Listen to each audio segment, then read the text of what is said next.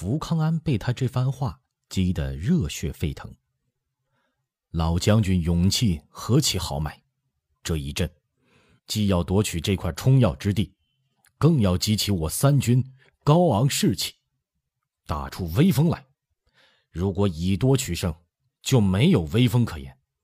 这话说得好。你要什么，只管开口。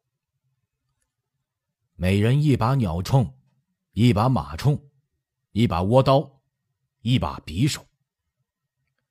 成，还要什么？每人一壶酒，一包炮药果子。不成功，便成人。好，我预备黄金一千两，等你们接赏。我准备奏章为你们请功。我带领五千军马观战，万一有所不利。我全军压上去接应。跟着福康安的巴图鲁侍卫们，啪的一扣马刀，齐步跨出班序，一起向福康安行礼。标下们跟海军们去，踹平了八卦山，给大帅立头一功。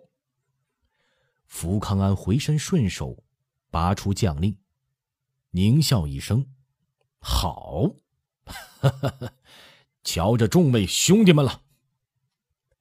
第二十五章：海兰察称雄八卦山，福康安血战朱罗城。八卦山这一战打得极其干脆漂亮。林爽文虽然称帝，也就是过过皇帝瘾而已。台湾各地义军，有原来在雷公会的，也有天地会的，公举他为顺天皇帝。其实还是各自为政。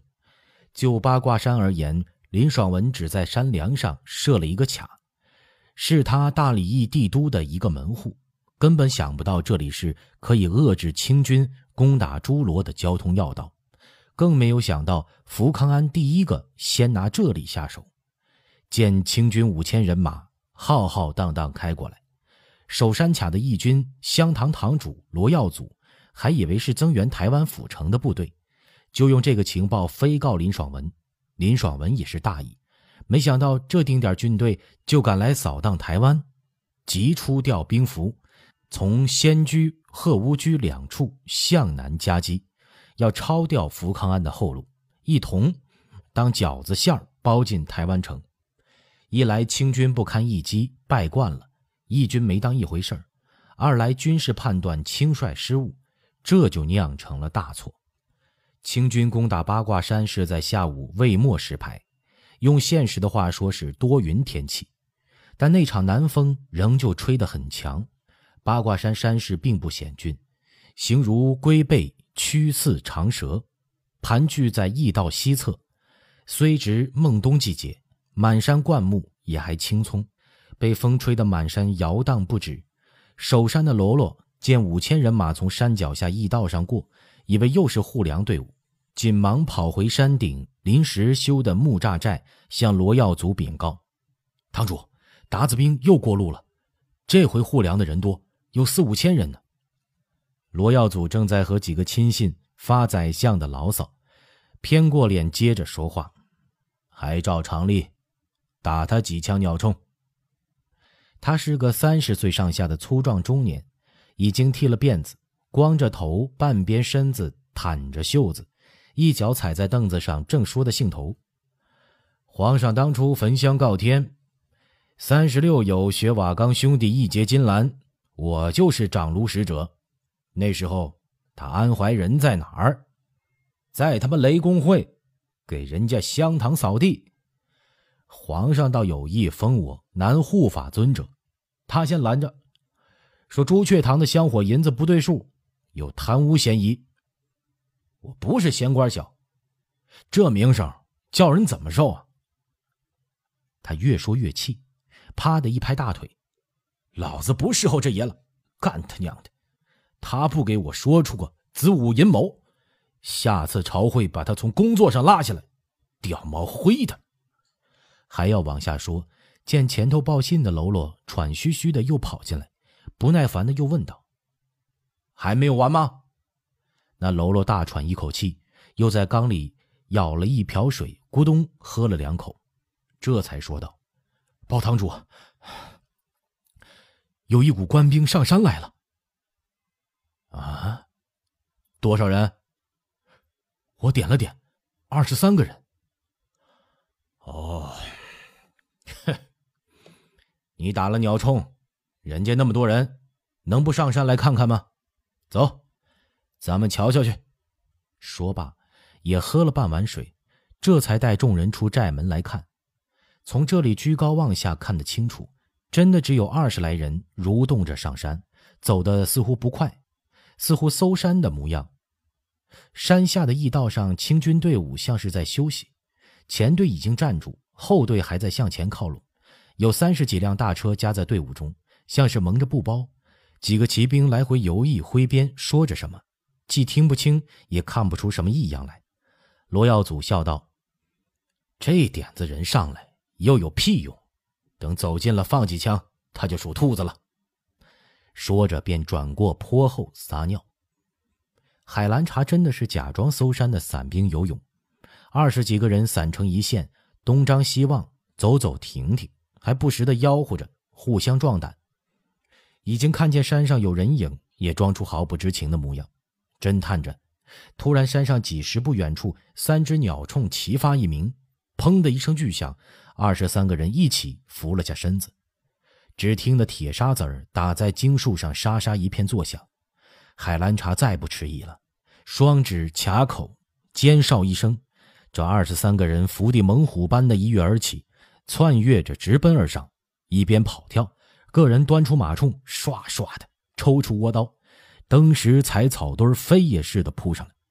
罗耀祖撒尿还没有系上裤子，一偏脸见势头不对，忙叫：“哎，快放鸟铳打呀！打打打打呀！”那三个鸟铳手这才惊悟过来。开枪膛装药时，哪里还来得及呀？王吉宝和两个侍卫，一手匕首，一手长刀，五扎的银光四射。一转眼，两个义军鸟铳手已被砍翻在地。罗耀祖大叫一声：“不好，快退！”转身要走。贺老六怒吼一声，劈叉跳起老高，落地时一个连环剪踢过去，正着了罗耀祖的后背心，收脚不住，向山下斜倒过去。恰一头撞在一块卧牛石上，因碰得着时，顿时左额上血流如注，翻了一个身，踢着腿，只是正命。这时山下五千余众清兵突然齐声发喊助威：“打呀，打得好！杀！”声势如山崩地裂的从山下传来。守在寨门口的义军也有六七十人，有的握一把刀，有的提一把镰，有的是空手出来转山玩瞧热闹，已经看得目眩神迷，如在梦中。眼见这二十几个人在大寨门外施为行凶，连杀了十几个人，竟连相帮也忘了。直到官军一起呼喊，才回过神儿。乱成一窝蜂，要回岸关寨门时，哪里还能够啊？海兰察为首，二十三个勇士举起马铳，通通通就是一阵排枪。硝火烟气中，义军已被打倒了一大片，铁砂子儿横飞，打中了脸的，打中了眼的，捂着脸惨叫呼救。大寨中还有五六十名义军，临到此时没了指挥，从二站门石头小桥上刚一露头，喊着“快寻罗乡主”，被十几只长鸟铳一起打去，顿时撂倒五六个，剩下的人“妈呀”的一声，都似没头苍蝇般的四下乱窜，已经丝毫没有章法。山下助威的此刻已看不见海兰察他们的动作，只管高声呼喊：“杀贼立功，福四爷有赏！杀贼！”立功，福四爷有赏。山上的官军一头听着助威声，一头已经杀红了眼。这些人除了贺老六和王吉宝，一半是从蒙古选来的巴图鲁勇士，一半是从盛京故宫选来的侍卫，又在古北口大营里操演训练出来的高手。最得手的就是单打独斗、提高料个子的人中精。若是全山寨操野战队列，堂堂对阵，义军还不至于败得这样快。此时被打得没了建制，没了指挥，四散逃亡，如惊弓之鸟，连招架也没了勇气。剑击得快的溜山沟逃掉了，剑击略慢一点的被海兰察一众枪打刀剁，匕首刺，竟如切瓜割菜般的恣意收拾。不到一顿饭的功夫，前后寨搜遍已是宰杀尽境，一个活人影都不见。海兰察、呼哨集合，个人提一把血淋淋的刀来见，都是满脸变身的人血。海兰察看王吉宝没到，问贺老六说：“吉宝呢？”贺老六开着眼角上的血，嗤一笑说：“哼，这家伙孩子气，比我少杀了一个，这会儿啊还在寻人杀呢。”一时便见王吉宝拖着半昏迷的罗耀祖过来了，笑着说：“ 我抓个活的，这家伙是林爽文的南堂堂主，是个头呢。”海兰察检视众人，都是稀里糊涂，个人自查竟连个轻伤都没有，只有王吉宝手脖子中了一枚铁沙子，还是乱中被自己人鸟冲打的。海兰察大喜，带着这一群血衣人。到寨门口，手卷喇叭，齐声高喊：“福四爷，我们全胜了！”声音终于传到了山下。其实他们不用喊，那种欢呼雀跃的景象，山下五千人已看得清清爽爽。福康安看着，脸上露出孩子气的一笑，用马鞭子扬手一指，说：“这是皇上洪福齐天，这是我大清百姓臣民之福啊！”吴德贵。你带一千人驻扎这山上，现在就去，把山上的英雄给我抬回来，当众昭示三军。扎，那个叫吴德贵的偏将行一个军礼，回身便走。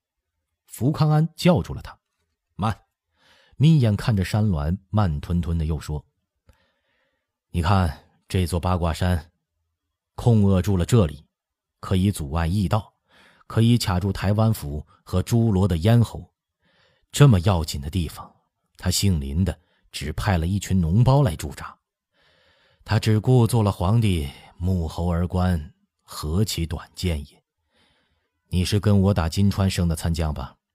听着，你不要学马素师街亭，这个地方和街亭一样，你给我守好这座山，就好比撬东西杠杆儿，这就是个支点，我能把全台湾都给撬翻了。你就立了大功劳，你要丢了这块地方，什么交情脸面都不用想，叫当兵的提着你的人头来见我。扎，标下一定切记在心，这座八卦山就是标下的命。福康安不动声色说：“也是你的前程，去吧。”八卦山得手，像一针兴奋剂刺进了官军的队伍。海兰察身为副钦差。王吉宝和贺老六也都是福康安的新旅将军，二十个上前杀敌的也都是勋贵子弟，位高望重，一顿厮杀全胜而归，都在三军众目睽睽下当场展示，真个是三军先惊心动魄，后沸腾如海，踊跃鼓噪，士气高昂。福康安仅仅布了军队一夜强行军，待到天明，已在西光中遥遥可见诸罗县城了。骑兵固自不待言，就是步军，一边调脚炮、烧火做饭、吹口哨、唱歌，走道一瘸一溜的，只想撒欢儿。福康安就一片椰林里召集军务会议，商量诸罗解围的事。福康安也是一夜不睡，眼角显得有点暗，但仍是十分精神焕映，手里握着马鞭子在地下划着，说：“士气可鼓，不可泄。”自我带兵以来，从没有像现在这样士气高过。但士气高是要靠打仗，打胜仗才能维持。昨天一战，胜过我福康安集合全军讲十年课。他用鞭子指指朱罗城。这四周一共驻了林爽文八个营，已经围困这座孤城十个月了，双方相持不下，已经都是疲兵，这是其短。但他们地形熟，本地人水土习惯，这是其长。我们走了一夜也很累，但歇下来就有伤士气，还要再接再厉打这场硬仗，这是我们的短处。我的想法是，立即把拖来的三十门炮分城东、城南两处。城南这座乱营像是敌军主营，他妈的，长青真是活见鬼，连这一点事儿都探不清楚。看他的道旗似乎是吧？敌情不明也是我一短，轰他这两座营，先镇住势头，我们的人也好趁机休息半天。把通往台湾、台南、台东的道路探清楚，然后猛攻下了这座营。通知城里的那个柴大记，向北打一下，策应着牵制敌人，不能增援，那就是他的成功。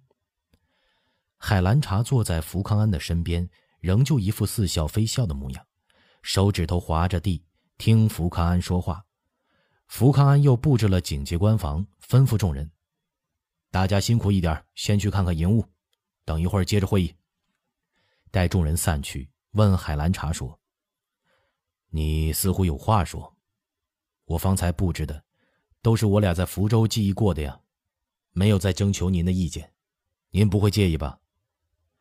海兰察一笑说：“四爷和老海说话，还用您字儿？”到这里看看情势，我有些新想法，还没有想透，所以没有说话。福康安笑道：“那我们一同走走，边走边说。”这是半阴半晴的天气，刚刚过了寅时，东方的云透着白光，散散的照进椰林，挺拔孤峭的枝叶和树干都翘着，像一个个人站在高岗上迎风而立。又似一根根翘起来称赏别人的大拇指，虽然颜色老毕，看去也都还精神。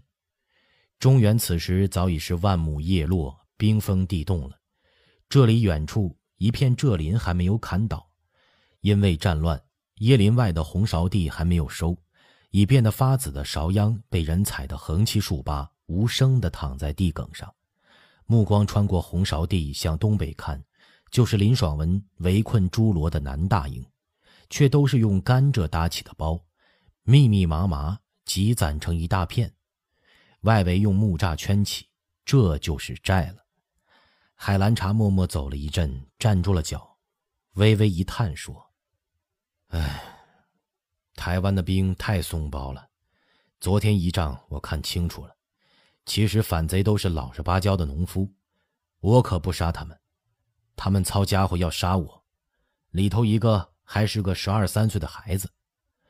官逼民反，他们入天地会也实在是没法子逼的了。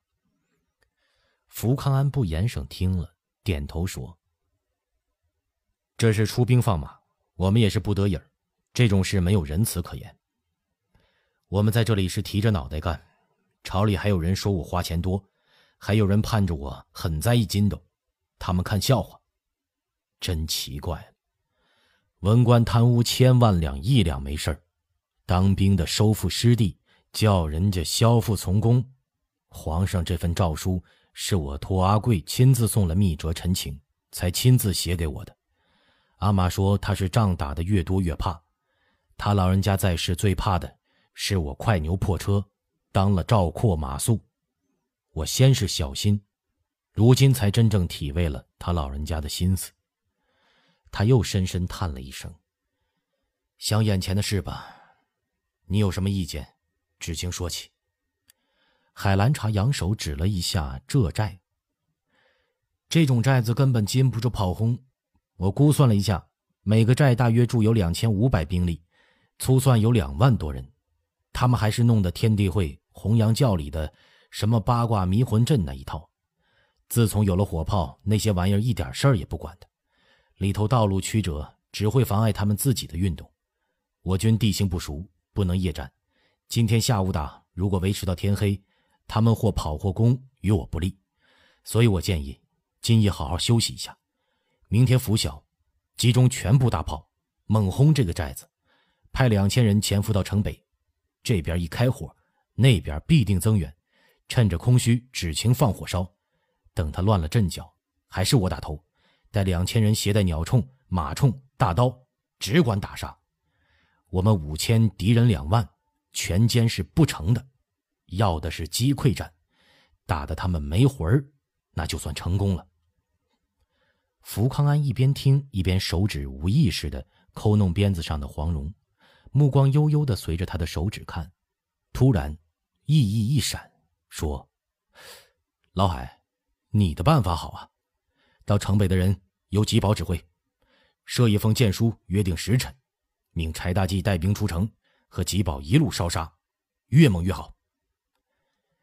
看来和你这老军务比啊，我还嫩着了。海兰察笑道：“哈哈，大帅谦逊了不是？老副相也算是古今名将了，我看还比着大帅过于持重了些。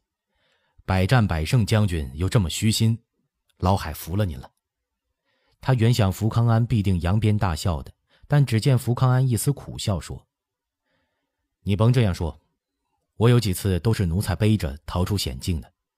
我的奴才们好使，比纪云的要强多了。纪云从新疆回来，跟他的那个叫四儿的狗老死了，他要速跟从戍边的四个奴才石像立在狗墓旁，还是刘墉劝阻了。他家奴才的议事厅匾额就写的。”狮犬堂三个字。他点点头说：“我们还不是皇上放出的狗吗？”海兰察抿了抿嘴唇，说道：“是。”